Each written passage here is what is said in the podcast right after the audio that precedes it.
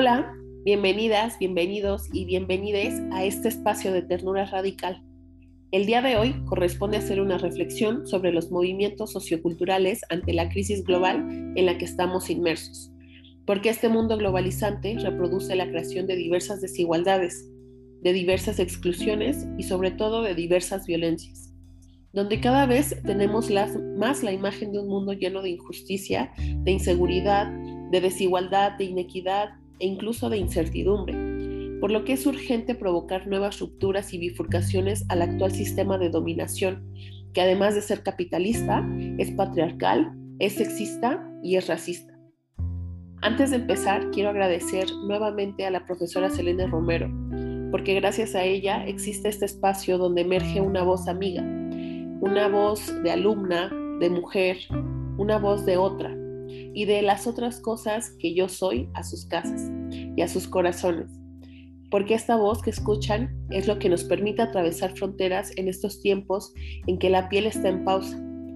Porque la piel está dando un respiro para encontrarnos después. Me voy a permitir hacer esta reflexión muy personal, por lo que empezaré presentándome. ¿Quién soy? Bueno, yo soy Jazmín, soy una mujer en un proceso vivo eh, y continuo de descolonización. Soy aprendista feminista y para hablar de mí me gusta eh, introducir la metáfora de hablar sobre espejos rotos, porque cuando un espejo se rompe hay que aprender a mirarlo en cada una de sus facetas. Y es así como yo he aprendido a mirarme en cada una de mis facetas. Y he aprendido a que la vida te da regalos porque te puedes ver en todos tus fragmentos, en todos tus tamaños, en todas tus presentaciones y te puedes ver en cada una de esas versiones. Y yo soy eso, yo soy ruptura, yo soy esos fragmentos y también yo soy transformación. También para hablar de mí hay que hablar de la ternura radical, ya que esta me ha motivado a la emancipación de las restricciones sociales a las que hemos enfrentado en nuestra vida cotidiana porque me ha motivado a ser respetada, a ser amada y sobre todo a ser escuchada.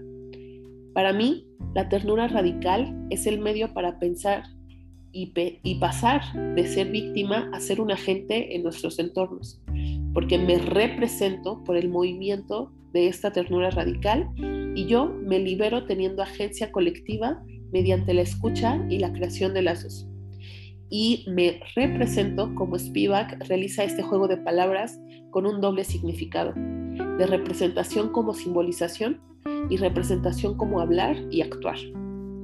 Pero en estos puntos eh, seguro te estás preguntando de dónde viene eso que nos está removiendo, qué es eso de la ternura radical o cómo es que crea agencias en, diversas, eh, en, las diversas cuerpas.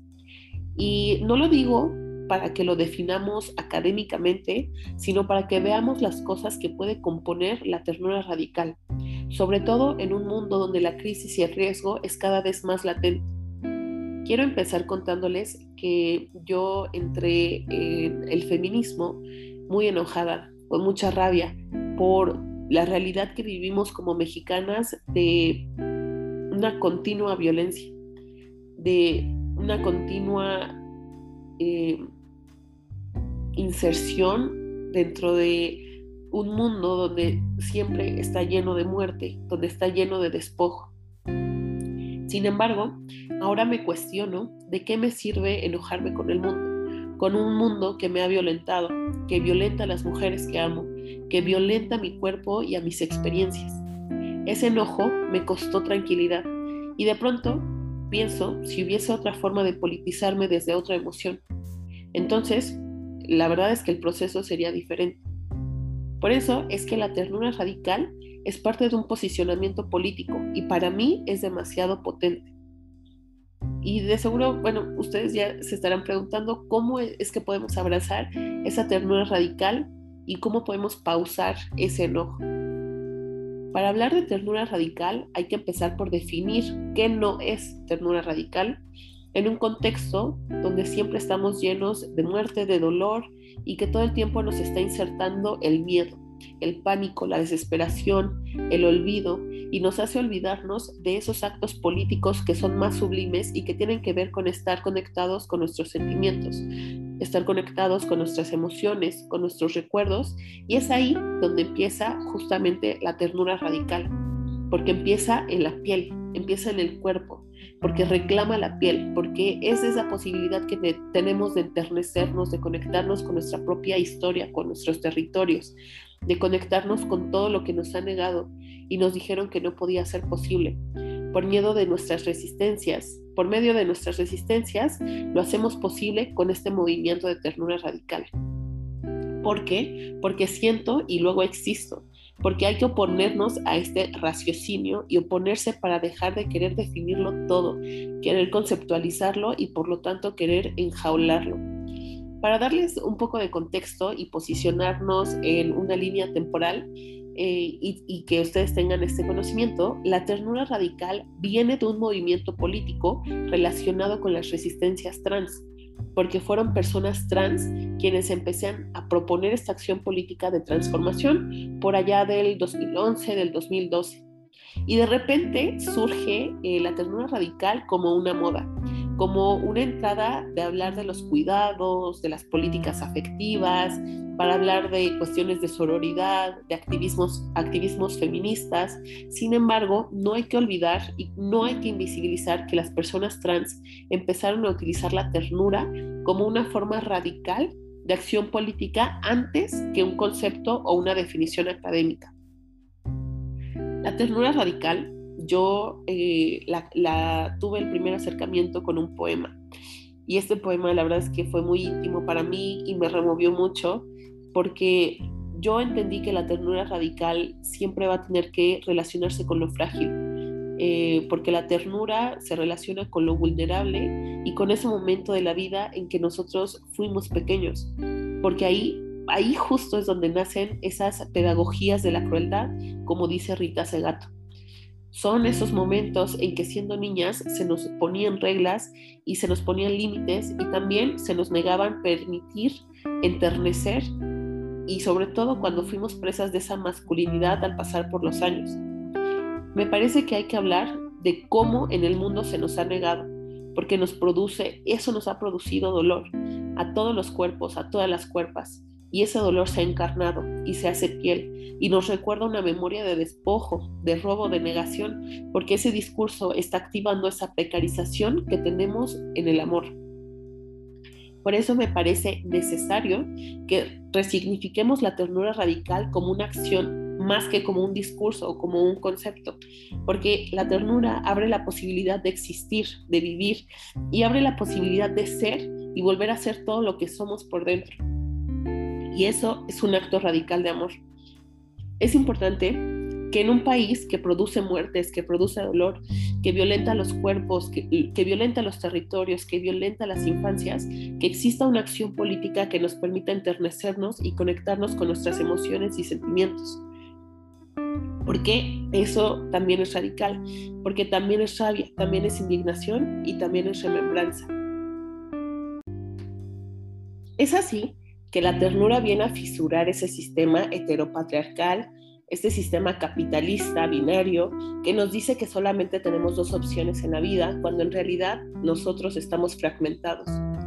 Yo creo que la rabia, claro que es digna, pero como mencioné en un inicio, esta reflexión es íntima y a mí me ha servido la ternura para construir cosas, para tejer y entretejer con las personas que me rodean y el problema con las emociones es que se traducen en una suerte de debilidad y, en realidad es que no es así. Si hay algo que mueve es por medio de las emociones. Es por eso que hay una urgencia y una necesidad de construir y hablar, pensarnos y pensar a nosotros desde la empatía. Y de pronto, por ejemplo, en la academia, ciertos discursos no lo tienen, como ciertos discursos feministas. Quiero señalar que quienes sostenemos al mundo desde los cuidados somos las mujeres. Históricamente somos nosotras las cuidadoras. Y yo pregunto, ¿quién nos cuida a las que cuidamos? Creo que es una pregunta muy válida que vale la pena hacernos en un mundo lleno de, discursos de odio. Por eso la ternura es nuestra, porque se nos negó tener una infancia digna de ser vivida, de ser escuchada, de ser encarnada, deseada para poder enternecer como hubiéramos querido.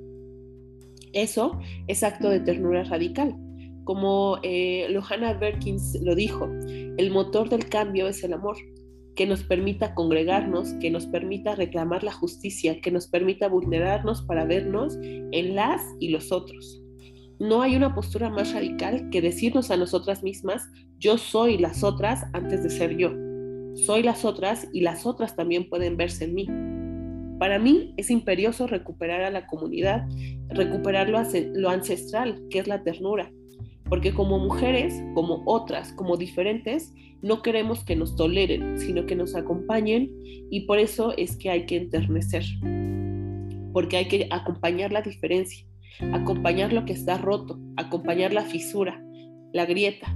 Por eso es contradictorio que haya un feminismo radical que diga que quién sí es parte de la lucha y quién no.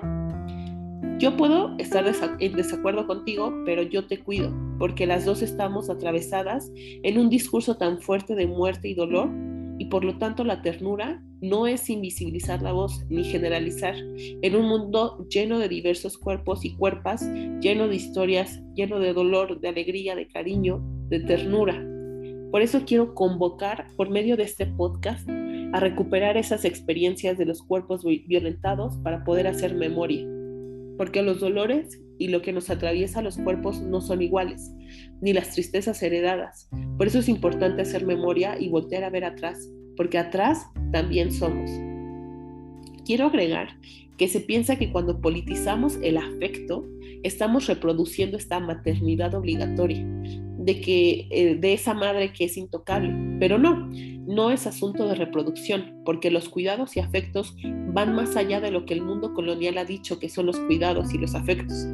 Es importante dejar claro que en esta compartición hay que decir que somos personas de la disidencia y somos las mujeres que nos hemos encargado de los cuidados, que lo hagamos interseccionalmente porque hemos sido racializadas desde las diásporas que hemos hecho esos cuidados al mundo. Incluso desde lo que producen los feminismos, fueron las mujeres negras que empezaron a hacer publicaciones sobre el amor, pero hubo extractivismo y se invisibilizó su voz y se hizo un borrado. Por lo que yo quiero preguntar, ¿por qué nos cuesta tanto de hablar del giro afectivo y sus efectos políticos en la producción de conocimientos? Hablemos de que para entender el amor desde lo decolonial, lo transfeminista, hay que hablar del colectivo, porque no nos funciona ese discurso de amor propio como dice el feminismo, el famoso cuarto propio, como dicen también los psicólogos. Estamos en un estado colonial, binario, racista, heteronormado, que todo el tiempo está recordando que no somos lo que decidimos ser, que nuestro cuerpo está mal. Entonces, a lo que yo pregunto, ¿cómo proyectamos un amor propio individualizando en esta estructura que es hiperindividualizante?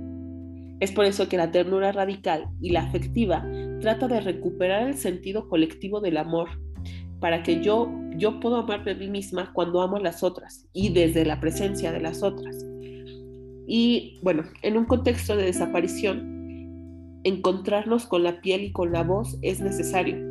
Hay que, por eso, eh, ir a, a nuestras heridas juntas y hay que mirar la herida y atestiguarla para poder transformarla estos discursos de amor político que hay que deconstruir y que te opongas al romanticismo y a la monogamia, en realidad, cuando los abordamos desde identidades disidentes, es diferente porque no somos cuerpos blancos. Es así que la ternura fisura, porque al hacer ternura radical abrazamos. Como nos enseñan las compañeras zapatistas, hay que entregarnos al cuerpo propio para después abrazar la transformación. Y eso es ternura radical también. Quiero también invitarte a hacerte preguntas sobre la sororidad, porque se extiende hacia, ciertos grupos y solo en ciertos grupos. Pero bueno, creo que eso también sería como tema de otro podcast. Eh, y quiero también puntualizar que la ternura radical invita a abrazarnos no solamente entre mujeres y todo lo que implica, sino eh, que también abrazar a las y los otros, que son hombres disidentes y que son identidades no binarias. Y esto implica naturaleza, implica hablar de territorios, porque no podemos desvincular a los cuerpos del despojo que han venido desde el territorio. En un mundo agresivo a los cuerpos es importante por eso enternecernos y no dejarnos atrás, porque al final la desolación se convierte en olvido. y queremos ser voz en este mundo que nos está silenciando y violentando. Por eso es necesario que rompamos al sistema y hablemos de otro tacto, que podamos desvincular y resignificar al cuerpo fuera de la explotación sexual o como objeto sexual, para poder tocarnos con la voz, con la piel, en un sentido transformador, para transformar la melancolía y otros sentires. Para terminar esta reflexión, quiero mencionar que los discursos de odio cobran vidas. ¿Por qué? Porque atraviesan la piel y porque fisuran. Por eso hay que vulnerarnos, hay que escuchar y a veces el mundo no nos da las herramientas para mirarnos entre nosotras, entre nosotros, desde nuestra propia historia, para encontrar cruces y discrepancias donde estén nuestras fortalezas. De una vez te advierto que va a ser incómodo y para incomodarnos hay que hacer un acto de amor colectivo, porque la incomodidad puede ser un acto de amor también. Pero, pues, quien quiere incomodarse con otras, con las extrañas, con los extraños. Ese es el asunto. Por eso es que las apuestas en colectivo son importantes, son un contrapeso frente al sistema porque son disruptivas. Y quiero decirte que somos más de lo que la colonización y el sistema dice que somos. Lo que nos va a hacer transitar hacia la ternura es entonces la escucha y poder así dejar el dolor atrás, para poder aprender desde otras experiencias, desde otras rabias, desde otros dolores, desde otros sentires y dejar de producir fronteras que nos violentan, porque somos casa y somos aliento. Y lo que hacemos desde la ternura radical es hacer nuestro dolor un movimiento, un movimiento que transforma, que hace ruido, que escucha, que enternece y que abraza. Y recuerda que sin conflicto no hay historia y sin historia no hay ternura. Espero que te haya gustado este espacio, este podcast y que haya movido algo en ti como lo hace en mí la ternura radical. Gracias de nuevo por permitirme entrar al lugar en donde te encuentres. Te mando un abrazo y te invito a que sigas enterneciéndote. Hasta la próxima.